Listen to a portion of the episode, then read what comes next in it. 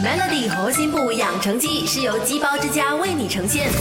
你好，我是翠文。新年期间，很多人都会一次性大量购买蔬菜，所以我们一定要学习保存和减缓蔬菜变质的方法。蔬菜买回来之后，第一步要做的就是把枯萎的部分给切掉，然后进行清洗，并让它们晾干，是一定要晾干哦。晾干之后，放进合适的收纳盒，然后才收进冰箱储存。也要在收纳盒的底部放一些干纸巾，以吸收蔬菜多余水分，防止蔬菜失水而烂掉。而茎叶类不能放太久，要提早。吃瓜类呢，就可以放久一点，千万不能偷懒哦！不要在不进行任何处理的情况下，就直接把刚买回来的蔬菜放进冰箱，这样是无法有效保存的哦。还有一个办法，那就是这个新年到鸡包之家啦，在优美传统设计的环境下，享受他们主打的奇味鸡包和猪肚鸡包，一包两吃，吃完香嫩的特色干蹦鸡，还可以吃火锅哦！超值两百八十八至六百八十八令吉的新年套餐，现已开放预购，鸡包变火锅，一锅两吃吃。